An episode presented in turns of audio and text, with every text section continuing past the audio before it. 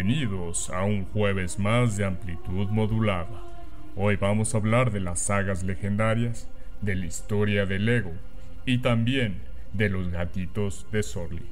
¿Qué pedo? Sean todos ustedes bienvenidos.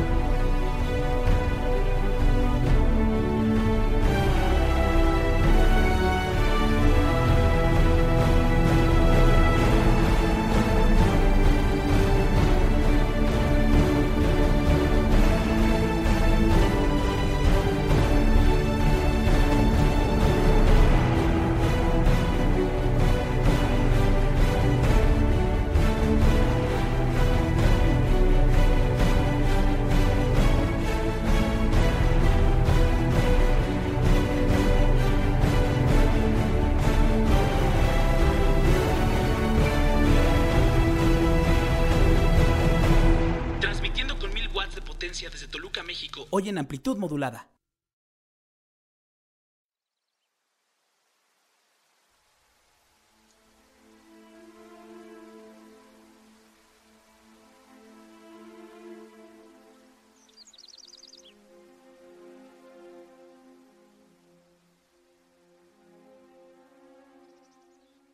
Madre Ay, santa. Ay, ay, me siento en la sala IMAX, Chief. ¿Qué es esto? Me, me sentí en los Óscares, cabrón.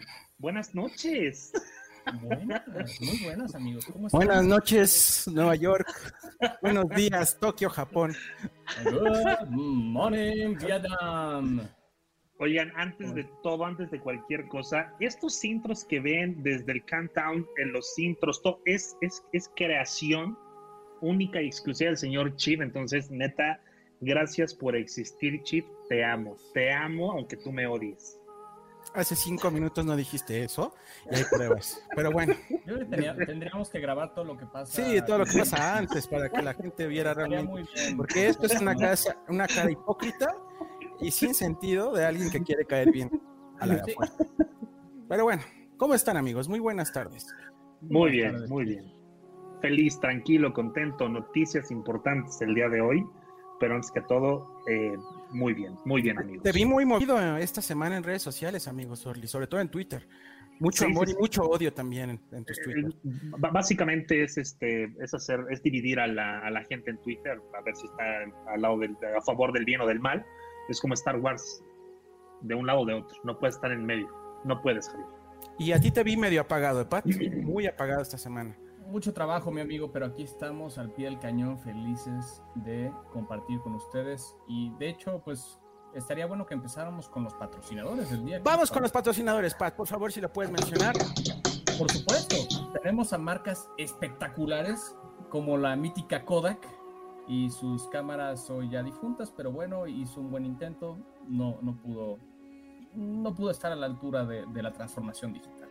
Ahí, sentimos. Ahí te das cuenta que sí ya necesitamos realmente con urgencia vacuna y ya empezar todos los estudios eh, que nos corresponden por la edad. Si tuvimos una cámara Kodak de esas que llevabas a Si revelar. la al tienen guardada por ahí, Sí. si fueron a, si se formaron en el Walmart a revelar su cámara Kodak, por favor, acudan, es más, preséntense en urgencias, algo deben de tener.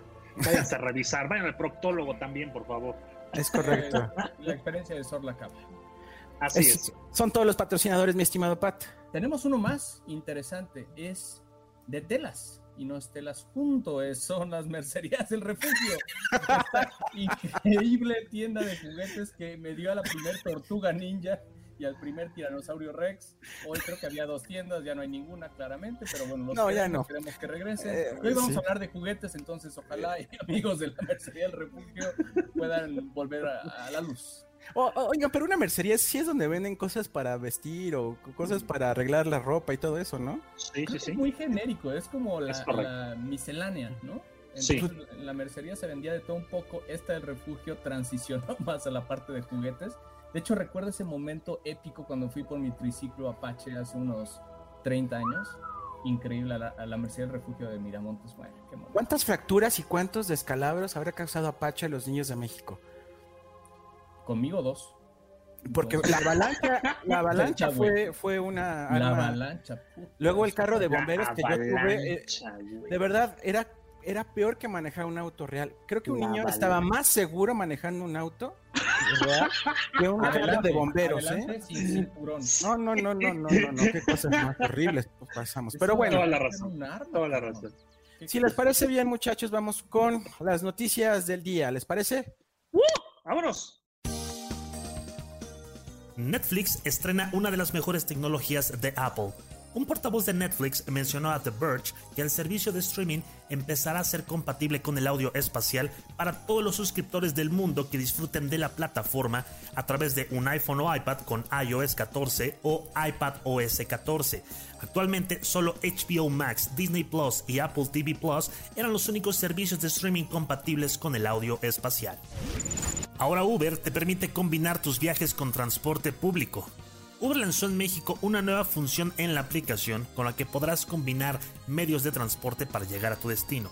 Uber y Transit te permitirán pedir un UberX, pero no te limitará solo a un trayecto en coche, sino que la aplicación determinará si existe una ruta más efectiva de llegar a tu destino combinando UberX con otros servicios como el metro, Metrobús, tren ligero, entre otros. Spotify Música y Charla llegan a México.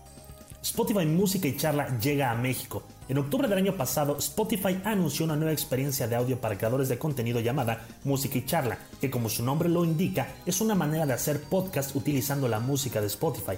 La empresa anunció que la función está disponible para los creadores de contenido que utilizan la plataforma de Anchor, empresa que Spotify compró en el 2019 junto con Gimlet Media, por un total de 340 millones de dólares.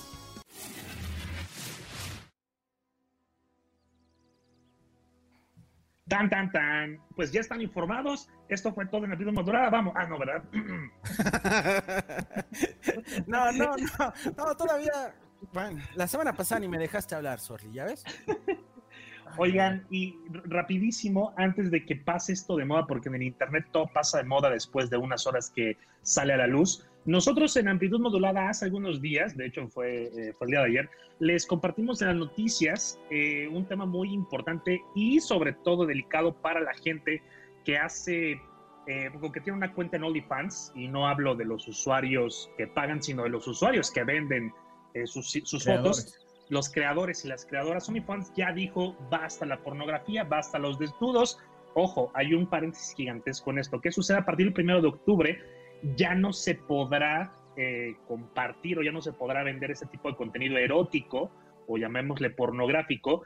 Y ahora eh, la gente de OnlyFans se convierte en una plataforma eh, que se va a llamar OnlyFans TV. Van a poder descargar la aplicación en Android, en iOS, pero en esta plataforma, dentro de estos dos, de estos sistemas operativos, vas a poder charlar, vas a poder encontrar videos, vas a poder encontrar tutoriales con algunas ex actrices porno, eh, por ejemplo, la, la más reconocida, Mia Khalifa, y algunas otras, eh, Vera Thorne y, un par más, pero en la página sí se podrá seguir vendiendo el contenido erótico bajo lineamientos muy delicados por parte de la gente de OnlyFans. O sea, ya no va a haber que el niple, que se va a ver una cosa allá abajo, una cosa allá arriba, va a ser desnudo artístico, si se le puede llamar de alguna forma. Están viendo de qué forma van a, van a empezar a, a hacer estos cambios, pero va a ser una, una problemática para las, las y los morritos que estaban pues vendiendo sus contenidos ahí, que era una lanísima, ¿eh? Yo creo que el 99% del revenue que generaba OnlyFans venía de contenido pornográfico. Entonces, si lo están haciendo por adecuarse a las reglas del juego de Apple y de Android, pues deberían de tener ya un plan de negocio listo para lo demás. y, porque y no qué va a ser, ¿eh? Porque eso me suena como un TikTok, pero ya va muy atrás. Sí, Sí, sí, vamos sí, a ver. Vamos a ver, La vamos a verdad es que no, descargarlo. no le veo mucho futuro y, y creo que les iba bien. A ver, hay un rumor, no sé si sigan ustedes eh, a una streamer que se llama Ari Gameplays, que es muy Claro que sí. popular.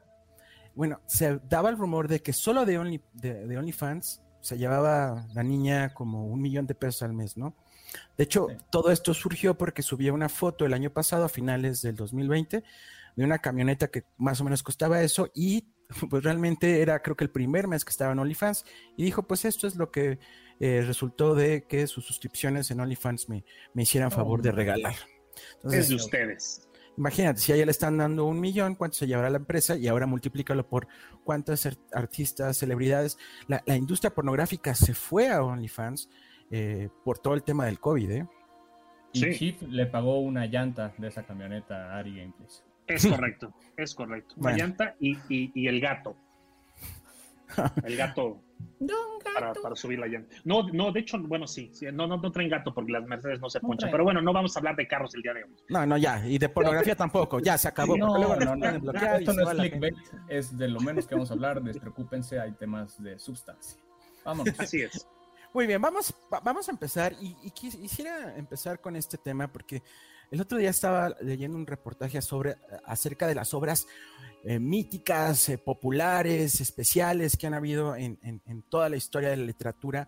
Y, indudablemente empezamos con la trilogía, que realmente son cuatro libros, pero eh, se puede decir trilogía, de un señor inglés coquetísimo que revolucionó todo lo que tiene que ver la fantasía, todo lo que tiene que ver con las historias épicas. estoy hablando del señor J.R.R. Tolkien y de su novela que lo lanzó a la catapulta del éxito, El Señor de los Anillos. Amigo, entonces si ustedes sepan que esta novela fue realmente donde empezamos a conocer todo lo que eran los elfos, que es una especie de civilización con, los, con las orejitas como curveadas, que precisamente ahorita están diciendo que por el uso excesivo de cubrebocas se nos pueden hacer así, caso curioso, es decir, nosotros podríamos ser los elfos, pero que empezó eh, a describir o a crear nuevas razas, ¿no? Eh, la, raza de magos, la raza de elfos, la raza de enanos, eh, la raza humana, y todos ellos convergían en, aventuras y en historias sobre el bien y el mal, muy típicamente novela eh, clásica, donde el bien y mal se peleaban y siempre obviamente resultaba ganador el bien. ¿Quién no ha visto El Señor de los Anillos en cine? Hay muchos datos. Eh, está considerada, ustedes no sé si sepan, El Señor de los Anillos en su versión cinematográfica como una de las mejores adaptaciones de libro a película que hay.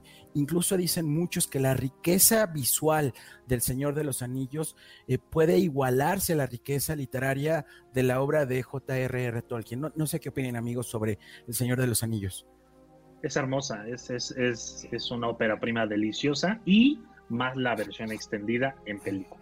Que creo que es todo el día verla, ¿no? Porque ¿cuánto dura más o menos una versión extendida, Sorli? Más de, más, ahora te doy el dato. Un, dato curioso acerca de, esta obra es que el, señor eh, Peter Jackson, que fue el director de esta película, se clavó muchísimo en ella, ¿no? Quiso hacer al detalle cada una de las cosas que reflejaban en la obra literaria de Tolkien. Entonces, por ejemplo, para los humanos usó actores británicos. Él quería que solamente actores británicos pudieran representar a los humanos. Para los elfos utilizó actores nuevos zelandeses, australianos y americanos. Y para los, eh, los elfos, actores, eh, perdón, para los enanos, actores irlandeses. Quería que hasta el tono de voz fuera lo más parecido al como él entendía la obra. Eh, hizo muchas adaptaciones que muchos gustaron, pero al final le dio cierta trama y cierta coherencia y cierta emoción a cada una de las películas que se estrenó en el 2001 y triunfó completamente, ¿no? La última es la única película que ha recibido todos los premios del Oscar a los que ha sido nominada. 11, se llevó todos, ¿no? La última trilogía de películas que fue El Hobbit no le fue tan bien porque, bueno, de un libro quiso sacar tres, ¿no? Entonces ya se, se, se aborazó. Maldito capitalismo. Sí, pero fue realmente la primera obra en donde entonces conocimos dragones, magos, elfos, criaturas míticas fantásticas. La segunda obra, que también eh, es muy antigua, no sé si lo ubiquen, es también de otro inglés y es de eh, el, el profesor C.S. Lewis. No sé si han leído acerca de las crónicas de Narnia, eh, amigo Pat, amigo Sorli. Sí, sí, sí. Solo, solo vi las películas, pero no, no leí las novelas como lo hice con las de Tolkien. Y son mucho más libros que películas. Eh, películas solo se hicieron tres, si no me equivoco. Libros hay siete, si no me equivoco. Y en ellas también eh, Lewis hace una descripción gráfica de criaturas fantásticas, donde el protagonista es un león, pero también hay dragones, hay criaturas fantásticas. Es la lucha también entre el bien y el mal. Y al final no le fue tan bien en taquilla. La primera fue distribuida por The Walt Disney, no le fue tan bien. Dijo, bueno, vamos a darle otro chance porque querían competir contra Warner, contra El Señor de los Anillos. Y no tenían una saga que pudiera hacerlo. Entonces, por eso recurrieron a Narnia, que literalmente fue un éxito. Eh, mucha gente, sobre todo a mediados del siglo pasado, leyó las crónicas de Narnia. Entonces, eh, no le fue bien. Después se separó Disney ya del proyecto y lo dio Fox y pues realmente solo se grabaron, repito, tres películas, no más, ¿no? Y hablando de otra serie clásica que eh, utiliza dragones como su protagonista, es Eragon. No sé si han oído hablar de esta serie, mis estimados amigos. Sí, creo que lo que le pasó fue que llegó al mismo tiempo que Harry Potter, ¿no? Fue muy, a lo mejor no tuvo tanta visibilidad, pero el libro es una joya. Es, una, joya. Preciosa. Es una mala adaptación con decisiones erróneas, creo, de actores y, que no, no ha aportado nada a la, a la, historia. Eh, de Christopher Paoloni. Es una novela moderna, es una novela contemporánea, casi a la par de lo que hizo eh, eh, J.K. Rowling con Harry Potter, ¿no? Y son muchos libros, pero nada más se hizo una película porque le fue pésimamente mal. Realmente creo que la historia como dice Pat, es muy buena, la adaptación fue una basura. No así la otra, otra de las siguientes sagas que han revolucionado también al cine y la literatura es el señor Harry Potter. Aquí es muy curioso porque a inicio de la década de los 2000, eh, esta inglesa J.K. Rowling volvió a hacer leer a los niños. Fue un boom que todos los niños del mundo volvieran a, las páginas, volvieran a leer, volvieran a encontrarse con la lectura, lo que ninguno pudo haber hecho, ¿eh? Cada año, cada que salía un nuevo libro de Harry Potter, eran filas y filas y mares de niños y jóvenes buscando los libros de, de, J.K. Rowling de Harry Potter. Fueron siete en total, películas hay ocho, le fue muy bien. Y algo que cabe destacar es eh, Harry Potter, quien definió se puede decir, la imagen como conocemos de, ese mago sombrío, eh, toda la, atmósfera la definió eh, Cuarón. Porque las dos primeras películas las hizo el que dirigió Mi Pobre Angelito, y es unas dos películas que son como muy, muy de niños, ¿no? Muy, pues inocentes. Cuando Cuarón toma la tercera película, le da ese tono oscuro, tiene muchos elementos mexicanos, hay una escena donde aparecen calaveritas mexicanas del Día de Muertos, y es quien realmente define lo que va a seguir las siguientes películas y realmente eh, quien no ha tenido la oportunidad de ver la 3 es para mí la mejor película de Harry Potter, ¿no? Oye, Che, ¿puedo dar un dato curioso rapidísimo de Cuarón? Cuando Cuarón eh, conoció a Harry, a Hermione y a este Ron, les dijo, por favor, hagan un ensayo cada uno de su personaje. Emma Watson hizo 14 páginas, un ensayo de 14 páginas de su personaje. Eh, Daniel Radcliffe hizo lo que pudo con una sola página referente a su personaje. Y Ron no hizo absolutamente nada porque el actor que interpreta a Ron dijo, es que Ron no hubiera hecho esto. Entonces ahí Cuaron dijo, estos cabrones están bien metidos en su personaje y cada uno con la personalidad. Entonces fue como un, un ensayo, una, una prueba psicológica de ver, de ver qué tanto estaban comprometidos con el personaje y pues resultó algo muy curioso. Y ya cierro, cierro esta, este dato curioso. Y hay, muchos... ¿eh? esa tercera película, Chief, lo dices muy bien, es la que marcó la siguiente fase de Harry Potter. Conforme avanzan las películas, avanza la oscuridad, ¿no? Y, la parte... pues más de la atención al Sí, no, no, el tono de niños que tienen las dos, la inocencia que tienen las Exactamente. Y hay otro dato. ¿Saben quién iba a ser el mago, el mago Gandalf en eh, El Señor de los Anillos? Chabelo. No, Chabelo no. Chabelo está considerado para. Joven. Para. bueno, no. Sí, bueno, sí, ok. Estaba considerado ni más ni menos que el 007 Sean Connery. Cuando le dieron el guion, no lo aceptó porque no entendió nada del Señor de los Anillos. Nada. A mí hábleme de balazos o, de mujeres o de alcohol en este caso. Golpear mujeres. ¡Pum! Y un dato curioso también del Señor de los Anillos es que impulsó la, toda la industria turística en Nueva Zelanda. Casi toda la película se grabó en Nueva Zelanda. Hoy hay tours para ir a conocer pues todos los paisajes y todas las locaciones donde se grabó El Señor de los Anillos. Y Nueva Zelanda ha invertido muchísimo de construir castillos y construir locaciones para los turistas, ¿no? Es, es, cosa impresionante. Y una cosa que platicaba el otro día que estaba desayunando con Sorli es todas estas historias que acabamos de mencionar tienen un elemento en común, el dragón, que para muchos es un elemento muy enigmático porque curiosamente todas las civilizaciones antiguas, llámese la egipcia, llámese la china, llámese todo lo que es eh, lo nórdico, e incluso nosotros como cultura prehispánica tenemos al dragón fuertemente arraigado. Y me van a decir, ay, aquí no conde. Bueno, la serpiente, la serpiente emplumada, nuestro dios Quetzalcoatl, pues que es una serpiente emplumada, Pat. No me digas que es, es una lagartija que vuela, ¿no? Es, incluso muy parecida al dragón chino, ¿no? Entonces es, un dato curioso porque no hay dragones, no han existido, no hay pruebas, pero en todas las obras que vienen desde el siglo antepasado hasta, hasta la fecha contemporánea, todos mencionan al dragón como un elemento, como un elemento icónico de estas sagas extraordinarias que nos han hecho realmente brillar y vivir en el cine, ¿no? Qué hermoso, qué bonito. ¿Qué sigue ahora, mi estimado Pat?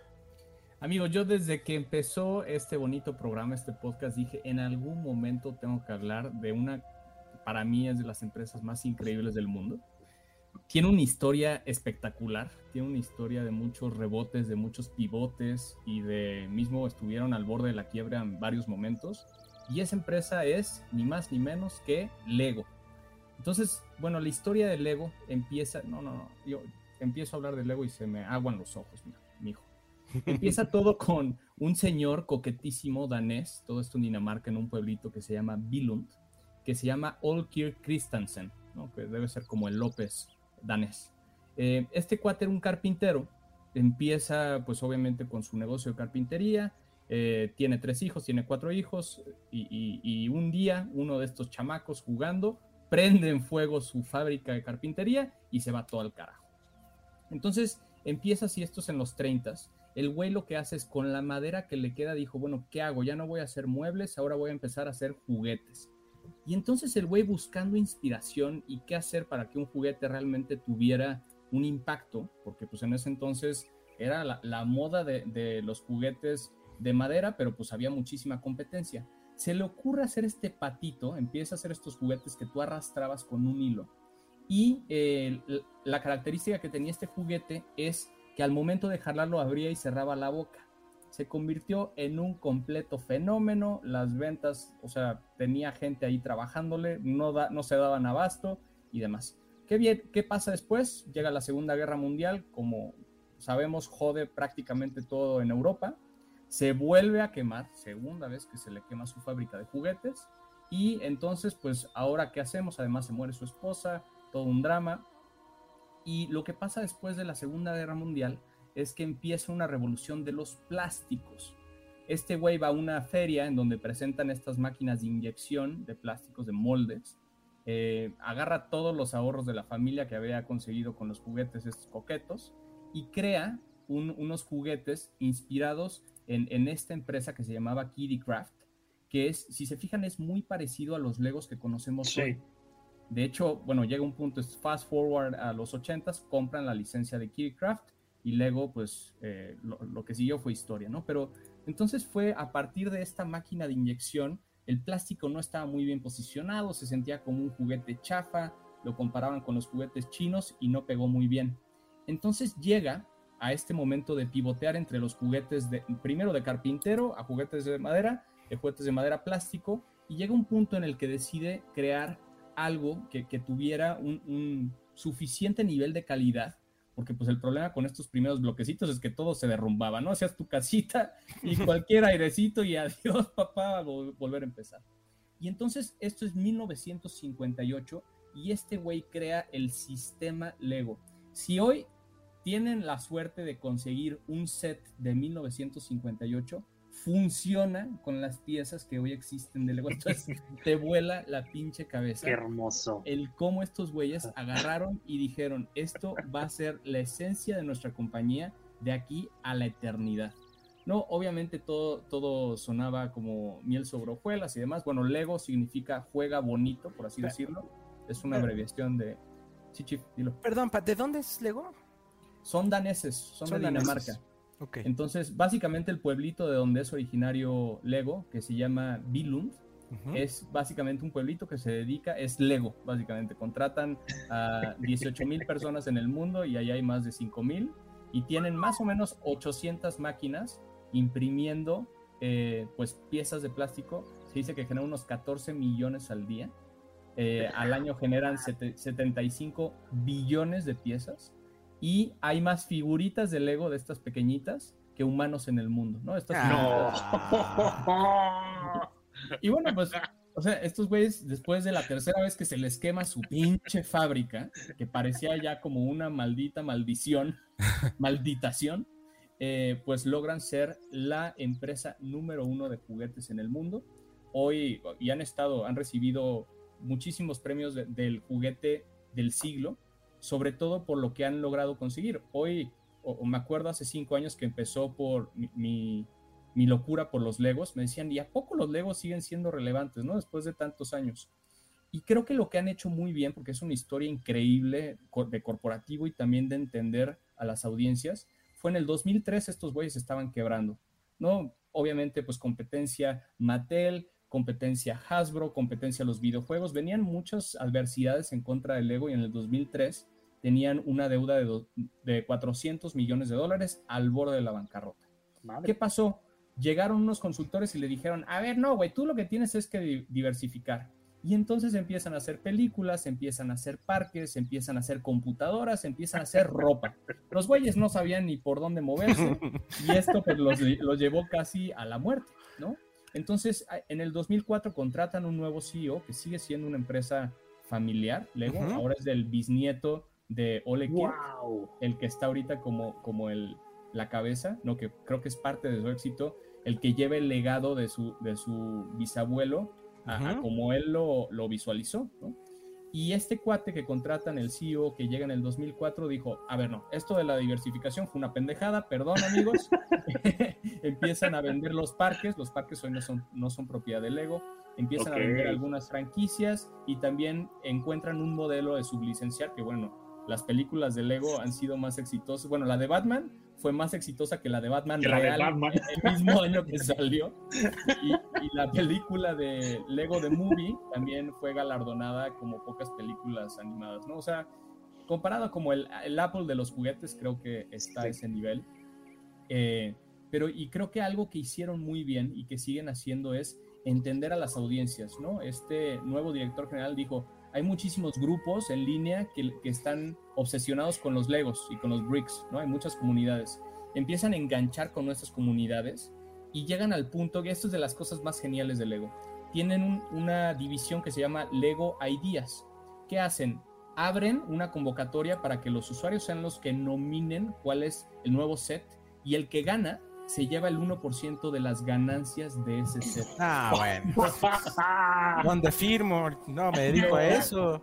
Pues vas, Chief, aviéntate un set del Nemesio 10 o del Nevado, no sé, yo creo que ahí hay oportunidades de hacer algo muy cabrón. Que, bueno, hay ejemplos de Lego Ideas, este submarino amarillo, seguro lo vieron de los videos hace unos 4 o Sí. 5 años, fue de Lego Ideas, hay una, una pieza de Volver al Futuro que también lo hicieron lo- los usuarios, hay una casa del árbol, es increíble, ¿no? Y, y para chicos y grandes, porque llegas desde la parte de duplo, que es para menores de 3 años, vas escalando a los brickheads, vas escalando a los sets convencionales y luego llegas a Technic, que son como para los amantes del automovilismo o de la ingeniería. Y en el Inter, pues hay muchísimas franquicias. Y han- la verdad es que a todas las franquicias que le invierten ha sido un home run, ¿no? Harry Potter es una de ellas, Star Wars es otra de ellas, Mario recientemente. Batman. O sea, no, no, Batman es otra. Entonces lo han hecho, la verdad, magistralmente y hoy en día, eh, bueno, obviamente gracias a COVID, ya que la gente pues está buscando distracciones en casa, Lego tuvo su mejor año en el 2020 y se estima que el 2021 sea inclusive mejor. Entonces hoy es el constructor más grande de juguetes, una de las empresas más valiosas y de hecho de las empresas más amadas en estos rankings de, ok, hay, hay muchos fans de Apple, pero a lo mejor no a ese nivel de amor, ¿no? Tú piensas en Lego y absolutamente todas las veces tiene un- un- una asociación positiva Sí. de bonding, de creatividad, de creación, ¿no? Porque, by the way, Lego en latín significa eh, creamos. O sea, Es que, que- esto- ¿Cuál es la principal característica? La imaginación, creo, ¿no? imaginación. ¿Sí? Que- Yo tengo tres preguntas, Pat. La primera, yo nunca he tenido un Lego en mi vida, jamás. Nunca he comprado Qué un. Lego. Pero yo estoy asociado más a Playmobil.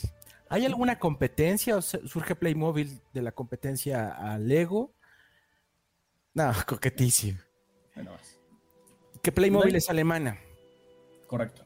Pero ¿hay alguna competencia? Son dos empresas que viven en hermandad y sin problema las dos coexisten. Mira, más bien creo que el clash que hubo o la batalla que tuvo Lego fue mucho más contra Mattel que contra Playmobil. Playmobil siempre ha tenido un market share mucho menor. No me acuerdo haber visto números recientes, pero en algún momento vi que algo así como el 10% Playmobil y el 90% Lego, ¿no? En esa misma familia de productos. Eh, a veces persiguen inclusive las mismas franquicias, los veo co- conviviendo en armonía porque sí son muy diferentes, ¿no? Yo también tengo Playmobil, pero sin duda el, vamos, el mood en el que te pone a armar un Lego es muy diferente, ¿no? Es, es de verdad una desconexión, las piezas, digo, tiene su, el otro lado de la moneda es piso, piso un Lego descalzo y bueno, esto es terapia intensiva, inmediata, ¿no? Eh, pero es tanta la calidad y la perfección y la simbiosis que hay entre todo lo que hacen estos cuates que, o sea, creo que deja a Playmobil muy por detrás, aunque claramente, pues Playmobil como buenos alemanes son productos de calidad y premium y se siente que están bien hechos, pero bueno, nunca, creo que nunca al nivel. ¿no? Yo, otra pregunta, Pat. Con, con- si, vas las, si vas a una tienda donde vendan Legos y compras bloques o piezas, no sets, porque ya ves que te venden el set para armar, no sé, Sí, eh, con tal, instrucción. tal, ajá. Pero si tú vas y compras bloques, ¿podrías armar cualquier cosa? Sí, o sea, al final hoy han hecho, eh, creo que hay un número de más de 50 mil sets, ¿no? Entonces pasando por barcos, aviones, edificios, eh, construcciones famosas, personajes. Entonces, al final todas las piezas que han creado, que, o sea, cada vez han reducido más ese número. Antes justo fue una de las razones por las que casi quiebran, es que empezaron a hacer piezas para todo. Entonces aquí hay rueditas, y aquí hay no sé qué, y aquí hay triángulos, y aquí hay rombos. Entonces han simplificado mucho su, su oferta de piezas. Pero cualquiera que tú, que tú veas en el catálogo de piezas de Lego la puedes pedir, ¿no? Número uno. Y con eso, pues podrías construir, eh, pues técnicamente cualquier cosa. Eh, muchísimo que te puedes inspirar por comunidades, por videos, por tutoriales. En caso de que no optes por la alternativa de tienes tu manual y creas de inicio a fin con las instrucciones. Pero creo que es una comunidad tan grande, tan nutrida y tan desde chicos hasta personas ya mayores, que de hecho hay un término para los adultos amantes del Lego, que es Adults Love o a Love o algo así, y hay más o menos 300 comunidades que, que juntan más de 20 millones de personas que están dispuestas a compartir sus ideas de cómo construir de cero. Entonces, no está tan fácil llegando a una tienda, Chief, a tu pregunta, pero sin problema puedes ordenar en el sitio de Lego las piezas que se te ocurran necesitas para llegar a ese diseño final. Y, y- y la última, yo estoy muy agradecido con mi estimado Juan Carlos Sorli. Me regaló un Lego. Ah, se llama Juan. Carlos. Ok. Este, y es, es, es precioso, fenomenal. Pero, pues hay que regalar algo para el fin de temporada de Lego, ¿no, Pat? Yo, creo que yo ya tienes que poner voy a Pat. poner un Lego. Ok, yo era- ok, súper. Eso es todo. Eso es todo, amigos. Eh, digo, un dato más curioso de Lego que se me estaba olvidando compartir es el proveedor más grande de llantas Pirelli. Es Eh, cierto. Es Pirelli hace las llantitas de cualquier carrito que tengas Lego, está hecho con hule de llantas Pirelli y es su cliente, creo que está más arriba que la Fórmula 1 para que se den idea del, del nivel, del volumen de este monstruo de, de negocio. Eso Muchas es todo, gracias. amigos, sobre Lego. Hay que hacer una casa de Lego. Por favor. Ya, Habría, ahí, habría. ahí vivamos los Está tres mejor que, que la, la casa promedio de Toluca, yo creo, de Legos. ¿no? ya se fue el chico. Y ya, ya, ya Ah, se no. nos fue el chip, ya se nos fue el chip, pero no, no pasa nada, no pasa nada. Oigan, me veo un poco borroso, ¿verdad? Al parecer, eh, fíjate, sí, sí me veo borroso. Me Te está, ves me- bien, Shirley, tú siempre te ves bien. sí me veo bien. No me veo borroso, yo me veo borroso en la cámara. ¿Ustedes cómo me ven? Ahí está Ahora ya, ya regresó, ya regresó. Iba a cambiar la cámara. Oigan, Eh, ahorita que estamos en el tema del encierro y que han pasado muchísimas cosas, eh, las redes sociales sirven para compartir información en el menor tiempo posible a la mayor cantidad de personas en el mundo. Eso es una de las, de las principales ventajas de tener o de ser usuario en una red social. Compartir información, obtener información, leer información, eh, confirmar información, inclusive el, el, el, decir esta información es falsa. Pero ¿qué sucede cuando los usuarios están necesitados de saber más de un tema y tu país bloquea el acceso a las redes sociales, tu país bloquea el acceso a la comunicación, tu país bloquea el acceso a, un servicio que es, entre comillas, gratuito por temas políticos, por temas eh, eh, de religión, por temas N, X, Y o Y o Z cosa. Eh, a partir de que nacieron las redes sociales, muchos países han estado en contra de utilizar estas redes sociales y, e inclusive en, en, algunos países, por ejemplo China, han creado sus propias redes sociales.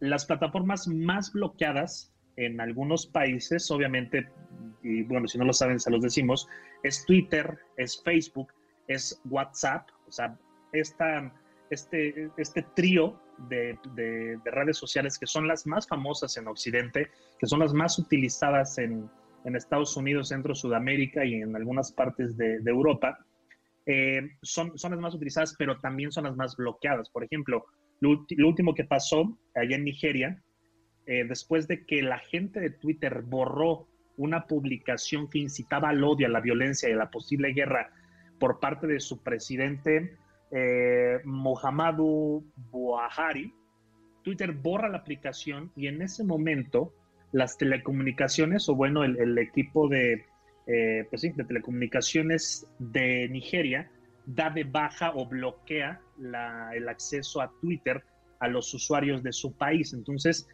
eh, por, por temas así de delicados, inclusive hablemos del señor Donald Trump, cuando a él le bloquearon su cuenta por parte de, Twitter, cuando estaba incitando al odio, estaba incitando a, las provocaciones y a que sus, partidarios se, se sumaran a hacer eh, desmadre y medio, que sucedió al final.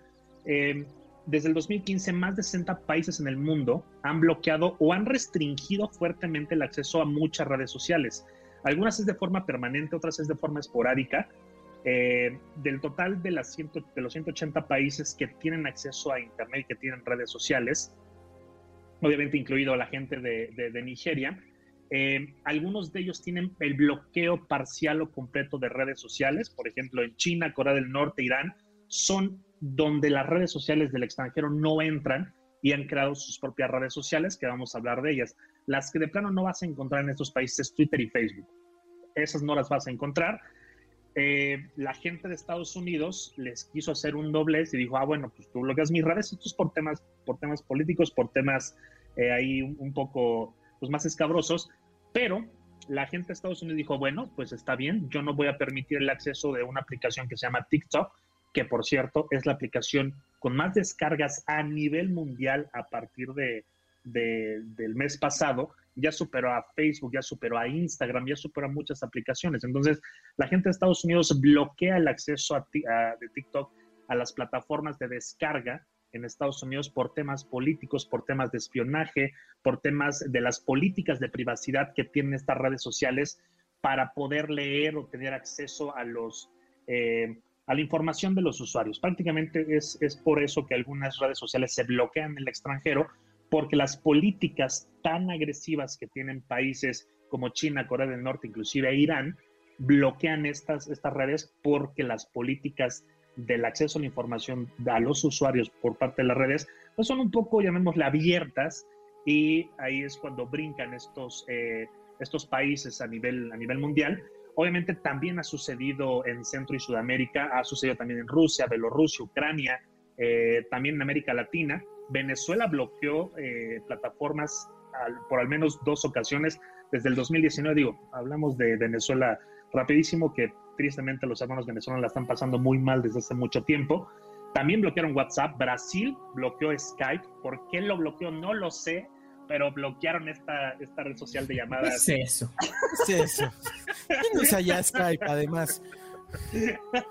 Oye, Sorli, pero y en estos países, o sea, ¿qué, ¿qué, hacen para regular que efectivamente no entres a las plataformas? O sea, ¿qué pasa si los usuarios entran a través de una VPN o, o, o sea, es Mira, un delito acceder? ¿Cómo, ¿Cómo, funciona la regulación? En, en algunos, por ejemplo, en, en, China sí tienen, tienen muy restringido, pero ¿qué sucede, Pat?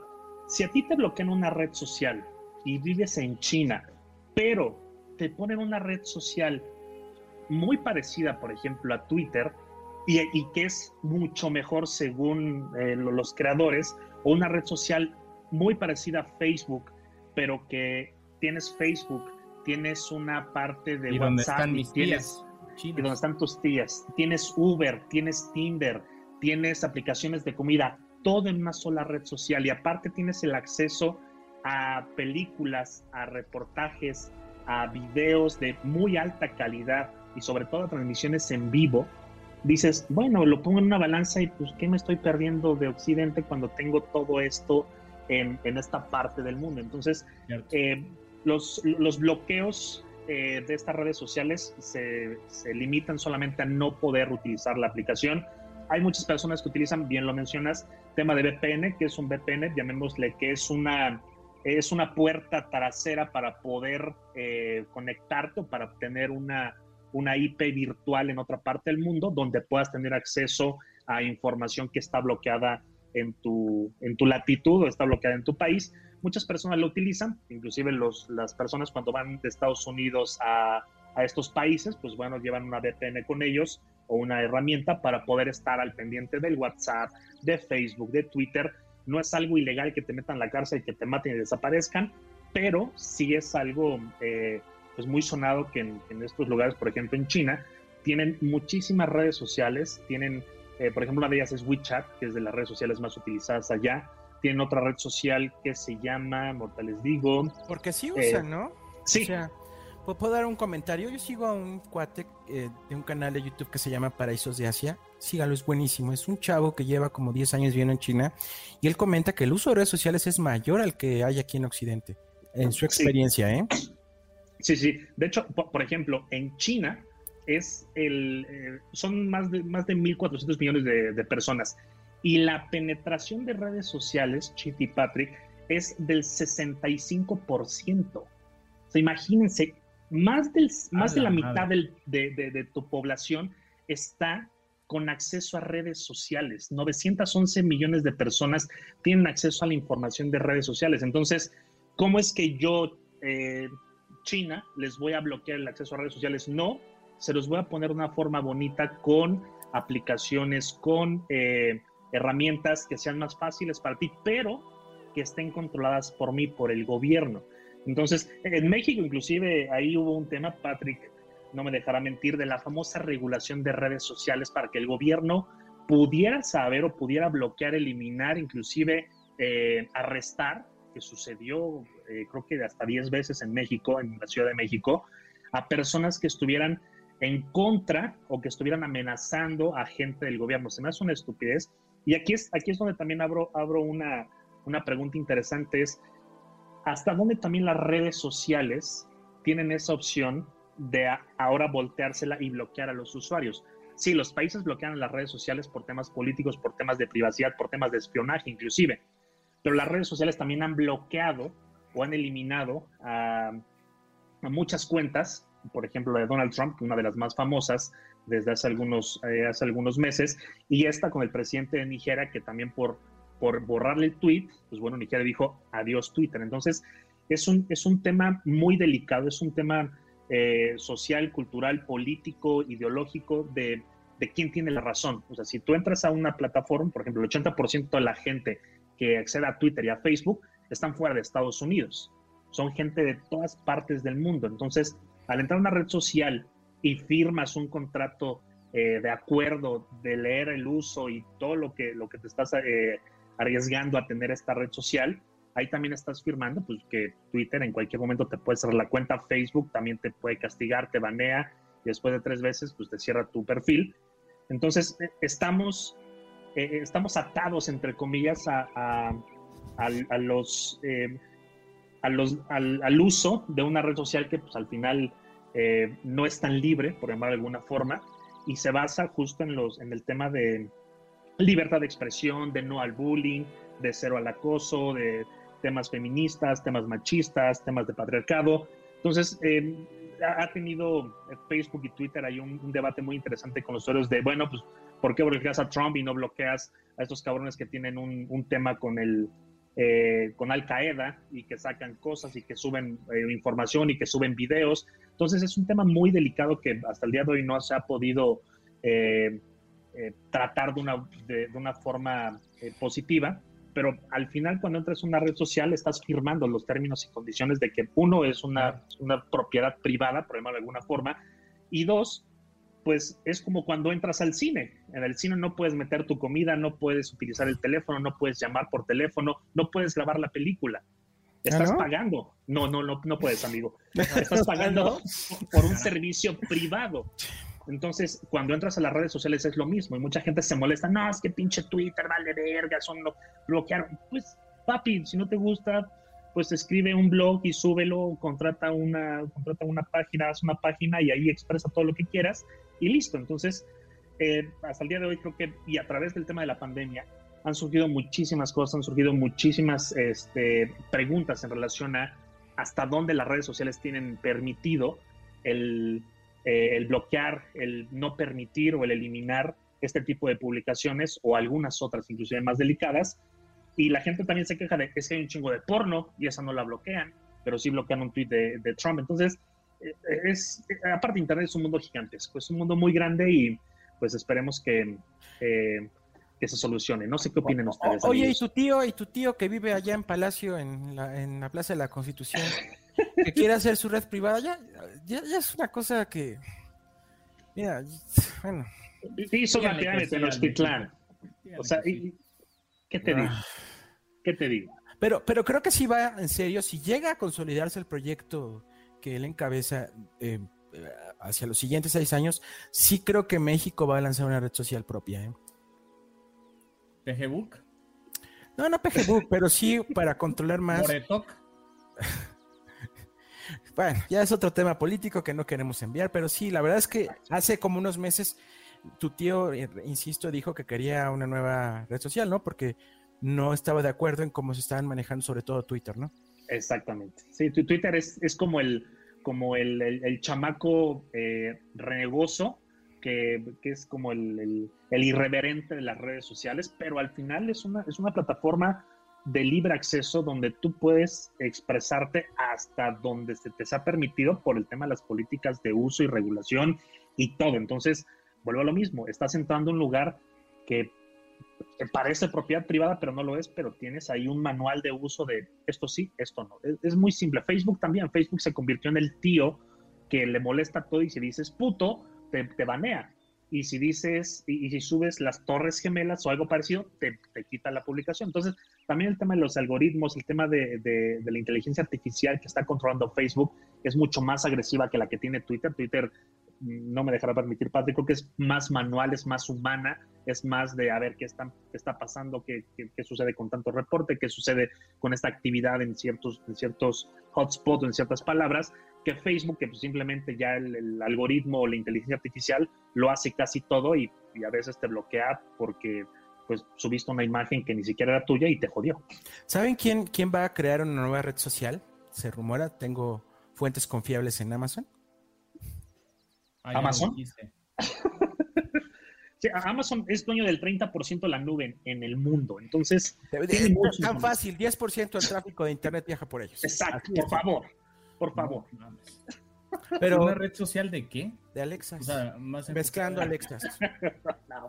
Mezclando Alexas. Pero y usando Alexa como, como componente. No va a lanzar otra vez los intentos. Por ejemplo, Apple tiene dos redes sociales que fallaron. No sé si se acuerdan que se lanzó Pink, falló. Sí, pero ahora Amazon quiere usar, salirse falló. de ese ecosistema sí. de apps y quiere usar Alexa. De una forma que pues no, no, no la sé todavía porque pues ellos están planeando algo que seguramente va a ser revolucionario, o al menos claro. eso piensan, pero quieren hacer un social networking con todos los dispositivos, que ya son muchísimos los que tienen en el mundo, ¿eh? Sí. Pero bueno, ese es otro tema. Amigos, ¿qué les parece? Pat, llegó la hora que todos están esperando. Y espero, de verdad espero, que esta vez. Yo empiezo, yo empiezo. Empieza tú, Pat, por favor. Sí, no, Juan Carlos, tú no, tú no tienes permiso. Es como cuando, cuando llegaba el, el juego de la OCA, ¿se acuerdan de ese programa? Igual. Obvio, si lo saben- amaban. Si saben de qué hablo, población en riesgo, como el Necesitamos final del juego de la OCA, espero las recomendaciones como el final de Chabelo, de el club de Gaby del juego de la OCA. Entonces, bueno, ¿qué, qué les traigo esta semana? Salió nuevo disco de los Killers, se lo recomiendo mucho, muy diferente a, a lo que tenían los Killers. Sí, Está. Sí, sí, sí. Alternativo. a lo mejor las letras están un tanto o too much religiosas, pero bueno, eh, quitando esto, si es que les afecta, eh, la verdad es que es un muy buen disco. Eh, también les quiero re- recomendar el nuevo juego de Zelda de Switch que se llama The Sky, Skyward Sword, que fue un juego de Wii U que pasó sin pena ni gloria, nadie lo peló y ahorita está remasterizado, HD y demás, como todo listo para, eh, para el Switch, vale muchísimo la pena. Y última recomendación, White Lotus es una serie de eh, HBO Max. Es una serie medio novelosa y demás que cuenta la historia de una semana, de varias familias en una semana en un hotel en Hawái. Y bueno, pues ahí hay de todo, hay de drogas, hay de desapariciones, hay de, vamos, ahí varios temas interesantones. Es novelosa, se le echan rápido, interesante del formato del- de cada episodio. Empieza en la mañana, termina en la noche, cada uno de los episodios. Y es una semana completa. Entonces son siete episodios, día y noche. No sé, chequenla. Oye, oye, Pat, eh, hablando de Killers, ¿sabes si Brandon Flowers está enfermo? No he leído el TV Notas, chifo. No. No, no es que el TV Notas, pero en sus últimos videos ya veo un Brandon Flowers muy, muy acabado, Dio, muy dio el delgado. viejazo. Dio el viejazo. ¿Dio el viejazo enfer- Es que, vaya. O se hizo vegano. O se hizo vegano, ¿verdad? Sí. Yo lo veo, lo veo muy mal, o sea, físicamente lo veo muy mal. O sea, Empezó no a pasa comer con Chris vegano. Martin, por ejemplo, ¿no? De Coldplay, no Ujú. pasa eso. O sea, no, también no dio el vejazo. Fíjate No que yo sepa, o sea, él, él intentó hacer sus proyectos independientes y demás y regresó a los Killers y, y bueno, ahí se ve que están reinventándose, este disco lo demuestra, pero sí no sabía nada de, de que estuviera malillo. El otro día lo comenté ¿sabes que con hacen mucho live, hacen mucho live los Killers y la última vez me metí, estaban cagado en Instagram, elegían una persona y se metía live y empezaba a hacer preguntas. Tiene como un mes y, y ahí andaba Brandon y eh, Ronnie Benucci, que es el baterista también. Muy bien, pues si me lo permites, yo voy con mis recomendaciones. Le recomiendo la y contigo mejor serie. terminamos. Eh, ¿No iba a entrar Raúl en vez de Sorli? Para No, otro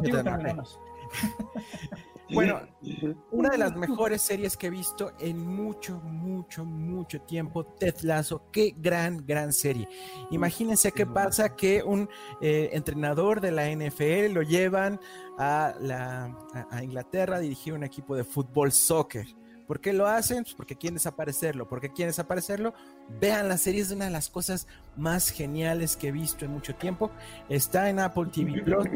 Ted Lasso wow, tiene dos temporadas. A- acabo de descubrirla por toda la mercadotecnia Apple que te lanza, eh, pero es de las cosas más, más, más fregonas que he visto Oye, en Chief, hace mucho tiempo. yo vi la primera temporada y me encantó. No he empezado la segunda, que sé que tiene como un mes que salió. No, ¿En más qué- tiene, tiene una semana, una semana, No, salió. dos semanas, en- dos semanas, dos semanas, dos semanas. Salió en julio. Pero Sí. bueno, ¿ahorita en qué va? Eh, ¿Ya acabó la temporada? ¿La lanzaron toda completa o van dosificando episodio por semana? Van dosificando hasta, pero creo que ya está toda la temporada. Te, te confirmo en un segundo, pero creo que ya está toda, porque yo ya la me la eché toda. Es buenísima. Es buenísima. Ted Lasso es, es de las cosas. Y mira, no- gracias a Ted Lasso, eh, pues he empezado a descubrir un poco más de Apple TV ¿no? Y realmente creo que sí tiene de las mejores series y está al nivel de HBO en cuanto a calidad de guion, en cuanto a calidad de producción. Tengo que recomendar una serie que se llama Mr. Coleman. Es una serie bastante atípica, bastante eh, pesada en sus primeros dos episodios, pero que te va a atrapar y sobre todo para la gente que tenemos 30, vamos a descubrir por qué estamos aquí y por qué eh, tenemos que seguir adelante a pesar de todo. Dos recomendaciones, Mr. Coleman, pero sobre todo Ted Lasso, no se la pierdan. Buenísima serie, Apple TV Plus. Y si no tiene Apple TV Plus, ahí hay varios modelos de Ya se la peló. y demás. Pues también, También son No, es ilegal ir, eh, porque busquen en Google una página de torrents. Eso no lo hagan porque lo que va a hacer es llevarlos a una página de torrents y lo que va a hacer es que puedan bajar ahí que está muy mal hecho, pero pues bueno. ¿Quién soy No, yo para Javier, decir? Nos van a bajar, Javier. Ya. Yo Ya estoy diciendo dar- que está mal. Estoy diciendo que está ¿Ya puedo dar mis recomendaciones? Bueno, Un gusto, ahí- amigos. Que no, no es sí, cierto, que tenga- Sorla. Va- va- va. Quiero, presentar al siguiente invitado para que nos dé sus recomendaciones. No, ya se, ah, ya se Ah, ya sé. Oigan. Sorla, a ver, sorpréndenos. Tienes, un- estamos dando una nueva oportunidad. Hay un juego que se llama Beam Car Crash Derby. si tú eres fanático de los carros, de la velocidad y sobre todo de destruir carros, porque cuando eras niño no te lo permitían tus capacidades porque un Hot Wheel al chocarlo con la pared no le pasa nada. Este juego se llama Beam Car Crash. ¿En Tiene, dónde está es- está en Steam. Es el mejor juego, el mejor emulador de autos que hay, porque tiene todos los efectos físicos, todos los efectos de gravedad, todos los efectos eh, de, las, de las leyes de Newton para poder utilizar cualquier carro, explotarlo, manejarlo, moverlo, irse a un acantilado. Vas a ver cómo se destroza tu auto poco a poco. Vale mucho la pena disfrutarlo. Métanse a, a- a TikTok y póngale Beam Car. Van a ver una cantidad de videos ¿Cómo se escribe, impresionantes. Beam. Beam. Car Crash. Está ahí en, en Steam. Cuesta estoy 250 pesos, me parece, no es tan caro, pero en verdad vale mucho la pena. Vale, está solamente para PC. Te pide ahí algunas cosas, tienes que tener mínimo 8 gigabytes de RAM en tu computadora, pero es un gran juego para desmadrar carros como tú quieras. Hay todos los carros, hay Teslas, hay tractores, hay camiones, hay camiones, hay todo. Y eh, tengo otro, un, un libro, no sé si este ya lo recomendó Patrick, no lo recuerdo. Este libro es de Ernest Cline, el creador de Ready Player One. El libro se llama Armada, es un cabrón que se llama Zach Lightman, que todas las noches se, la pasa, se la pasa jugando, se la pasa jugando, se la pasa jugando, y de repente un día en la escuela, ¡pum! Una pinche nave espacial y dice, no mames, esto- estoy loco, esto no está pasando. ¿Qué está sucediendo? Entonces, el, el libro te atrapa tan chingón, tan cabrón, que, que- que este, este, este libro, o más bien esta, este modelo de cómo es que, no les voy a, no les voy a contar más porque está interesante. Eh, el, el- el giro que da el libro, y es muy rápido este giro, vas a decir, ah, no mames, yo lo sabía, estaba casi seguro que iba a ser por eso. Entonces, Armada de Ernest Klein, lo pueden eh, buscar en el sótano, lo pueden buscar en cualquier librería, cuesta como, como 85, 90 pesos, no es tan caro, lo pueden descargar inclusive eh, de algunas tiendas online o comprarlo físico, entonces son mis recomendaciones del día de hoy. ¿Qué les parecieron? Por cierto, si se quieren burlar de Sorla, que él dijo que el juego le compró, le costó 200 pesos, lo acabo de ver en 13.39 pesos en Steam. Ah, perdón. lo pagó a 200. No, está bien, lo pagaste a precio este, de Ah, sí es cierto, Adopter. 13 pesos, perdón. Había, sí, sí, sí, 13 pesos, ya vi. Una disculpita. Ay, ni siquiera puedo investigar sus recomendaciones, pero bueno. Amigos, tengo, no. tengo una noticia que darles y es una sorpresa para los dos y quise esperar este día para dárselas. No va a tomar más de dos minutos. Eh, hay muchas, hay muchos podcasts que están vendiendo sus camisas y sacando dinero con sus, con casi casi calzones y calcetines y bueno, nosotros lo queremos, pero hay mucha gente que le ha gustado todo el concepto que tenemos visual. Nosotros no vamos a comercializar, no queremos ser este, la nueva mercería El Refugio, telas parecidas que vendan camisas, pero hay mucha gente interesada en esto. Entonces, pues hoy más que nunca que está la opción de que hay muchas empresas donde nada más mandas tu diseño y te mandan a tu casa tu camisa, quisiera compartirles, si es posible, que si podemos compartir diseños de camisas fregonas, playeras fregonas, y que nuestros amigos las puedan descargar y puedan mandarlas a imprimir. ¿Qué les parece esa idea? Me gusta. Jalo Y Jalisco. mandamos a hacer 10, o 20, o 30, o 40, o 50 para el episodio 10. Y la Adelante. Para Bueno, niño y para niño. La, la próxima, en el próximo episodio les presento unos modelitos. ¿sí? La, la chulada. Y pa- pa- tienen que venir incluido el logotipo del Deportivo Toluca. No me importa, no, no es cierto. Pero, Ay, no. bueno, ya. ya, ya, hombre, ya, ya no digo nada, ya, ya, vámonos ya. Amigos, como siempre un gusto Ah. compartir este espacio. Muy bonitos temas, muy bonitas recomendaciones. Que les sea leve. Nos vemos el jueves que entra. Adiós. Gracias por sintonizar Amplitud Modulada, donde damos amplitud a tus emociones.